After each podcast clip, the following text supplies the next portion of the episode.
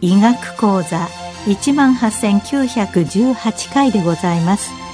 全国の医師の皆様毎週火曜日のこの時間は日本医師会の企画で医学講座をお送りしています。今日は正常眼圧緑内障について多治見岩瀬眼科院長岩瀬愛子さんにお話しいただきます。なお今回は電話での収録でお聞きいただきます。本日は正常眼圧緑内障についてお話しします。最初に正常眼圧緑内障は緑内障の一つの型ですのでまずは緑内障という病気についてお話しします。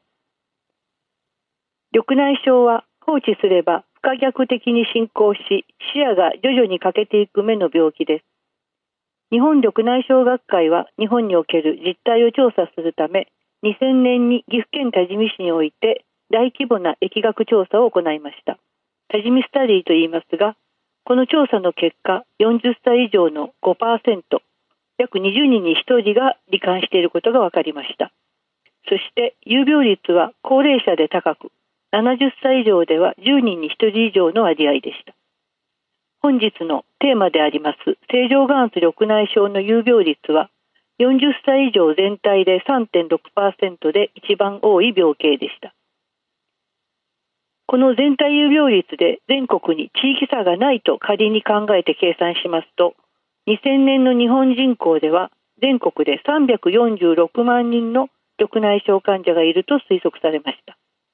その後高齢人口の増加により仮に2000年当時と現在が同じ有病率だとして計算しますと2020年の人口では約470万人の患者数が予測されます。この調査で分かったもう一つの大事なことは調査で緑内障と診断された人のうち全体では89.5%がそして正常眼圧緑内障では95.5%の人が緑内障と過去に診断されたこともなく罹患していることにも気づいていなかったという特徴があったことです。かなり進行した状態になっていても自覚的に気づいていない人がありこの潜在患者の多さは大きな課題となりました。疫学調査ではなく国の統計からも緑内障についての報告があります。身体障害者手帳を目の病気で申請する人いわゆる視覚障害の原因疾患の統計によると2006年以降緑内障は常に原因疾患の1位で最新の統計では年間1万2000人の視覚障害者認定の方のうち28.6%が緑内障によるもので人数も前回の報告より増加しています。今後さらに高齢人口が増えますので緑内障に罹患する人の増加が予想されます。視覚障害に到達する人を少なくする対策が必要と考えられます。ここで正常眼圧緑内障を含め緑内障の型病形についてお話しします。目の他の病気や全身の病気あるいは怪我など他の原因で緑内障になるものを続発緑内障。小児期に発症した目の病気などによるものを小児緑内障と言いますがこれ以外はすべて原因がよくわからないグループとして原発緑内障と言います。原発緑内障には角膜と虹彩が作る角度この角膜と虹彩が接するところのことを偶角と言いますがここの角度によって大きく2つに分かれます。角度が大きく開いているものを開放偶角緑内障といい角度が狭いかあるいは閉じているものを閉塞偶角緑内障と言います。この開放偶角緑内障のうちで眼圧が高い方を原発開放偶角緑内障と言います。同じく偶角が広いのですけど眼圧が正常範囲内にある方を正常眼圧緑内障と言います。ここでその眼圧についてお話ししようと思います。目の中には防水という名前の水が入っています。防水は虹彩の裏の毛様体という組織で作られ瞳孔を通り角膜と虹彩で囲まれた場所全貌を満たし偶角にあるシュレム管と呼ばれるいわゆる排水口にあたるところから目の外に出ていきます。毛様体で作られる防水の量とシュレム管からの排出量で目の中にある防水の量が決まりこの量で目全体にかかる圧力が決まります。この圧力を眼圧と言います。眼圧は目の形を維持してその目が機能するのにちょうど良い硬さを保っています。眼圧の値は多治見スタディの結果では血圧と同じミリメートル水銀柱という単位を使って10から20が正常範囲平均で14.5であることが分かりました。目は外から入ってきた光を網膜で受け情報を伝える視神経の繊維は束になって走り視神経乳頭に集まり脳に情報を伝えます。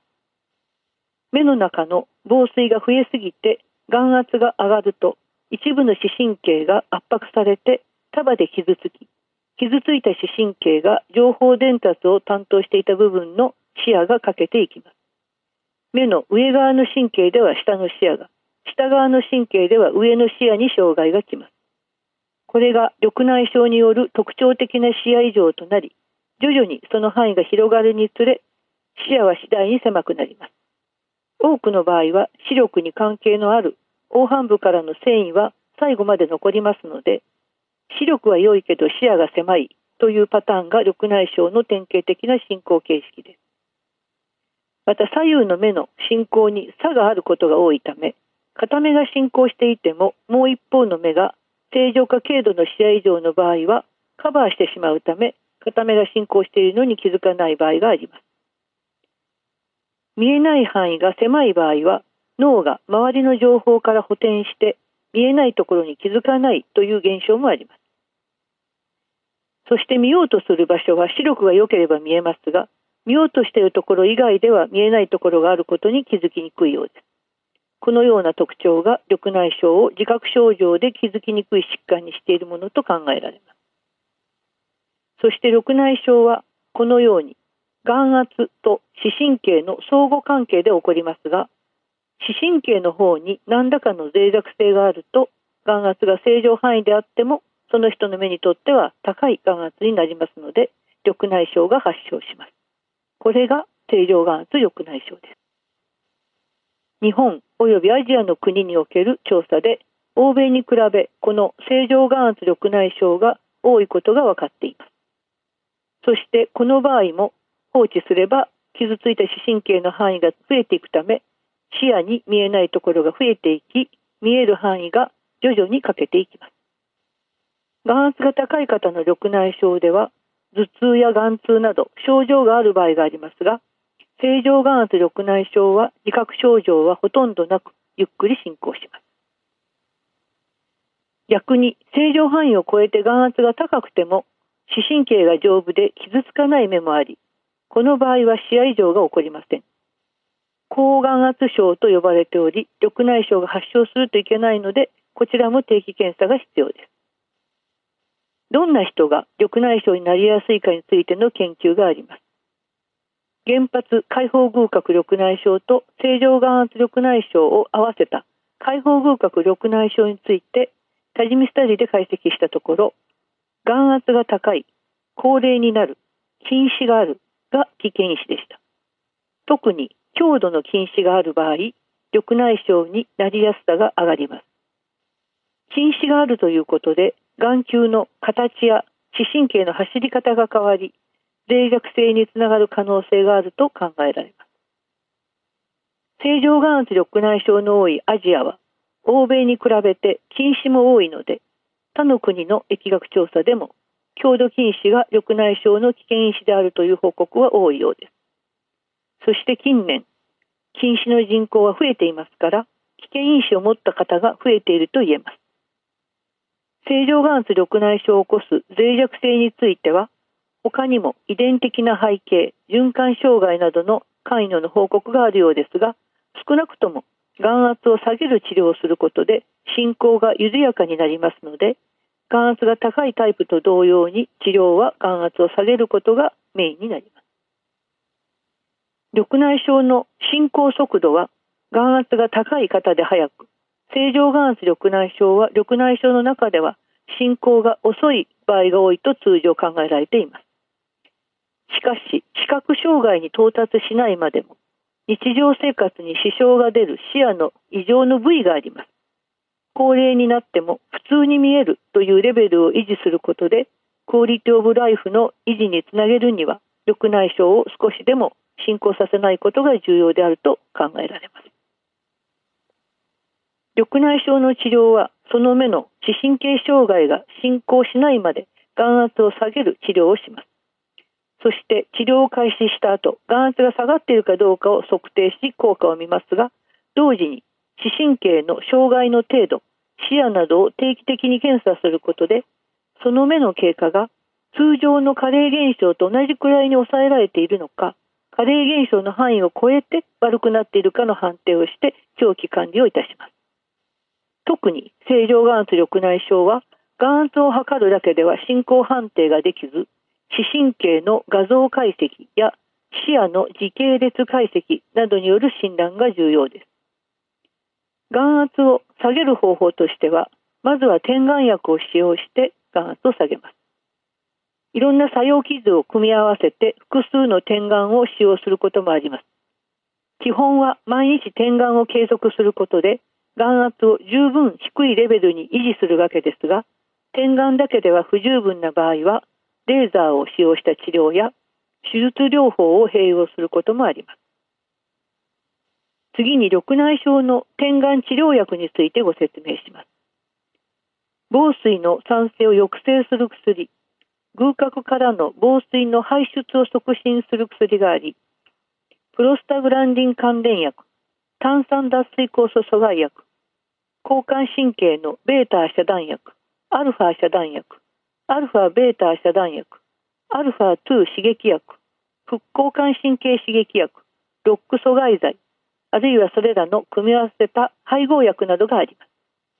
個人に合わせてできる限り長く続けるものを探しますので、毎日使用していただいて一生を使うことになります。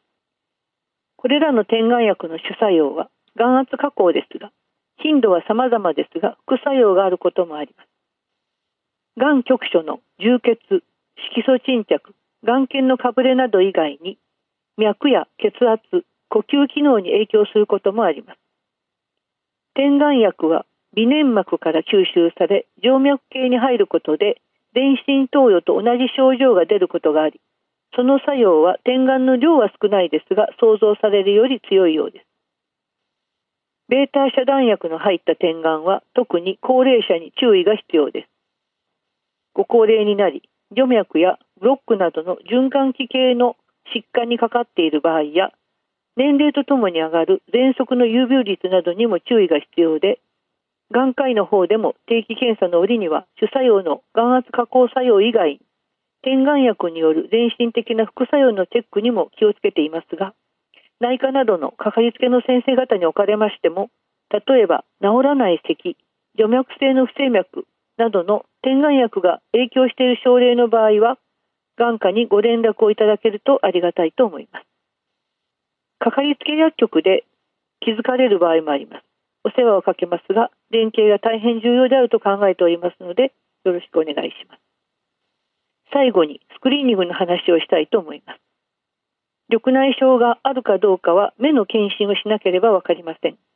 糖尿病や高血圧の検査で眼底検査をする場合があるかもしれませんが、糖尿病や高血圧のない方も目の病気のための目の検査が必要です。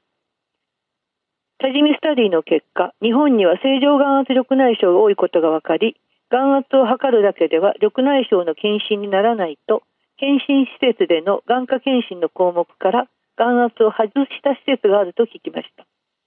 しかし、原発解放合格緑内障や続発緑内障、閉塞空角緑内障では眼圧が高く、これらの方は進行が早いのです。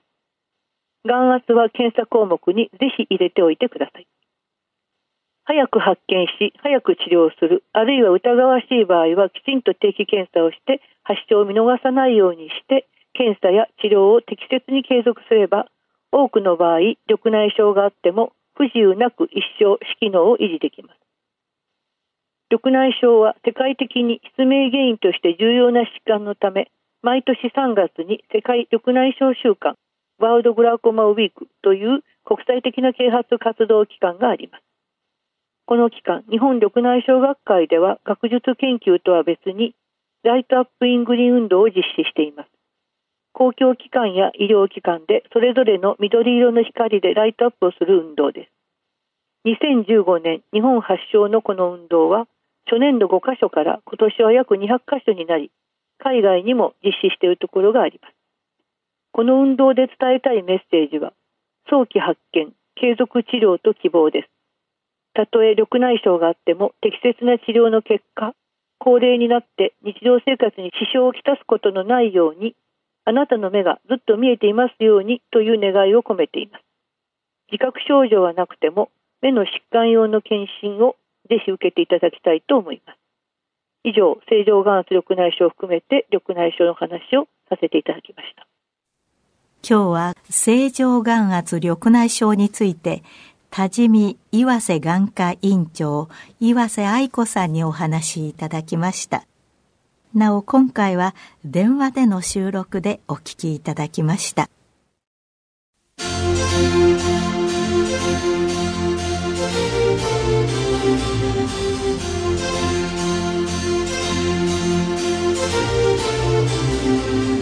それではこれで日本医師会の企画でお送りいたしました。医学講座を終わります。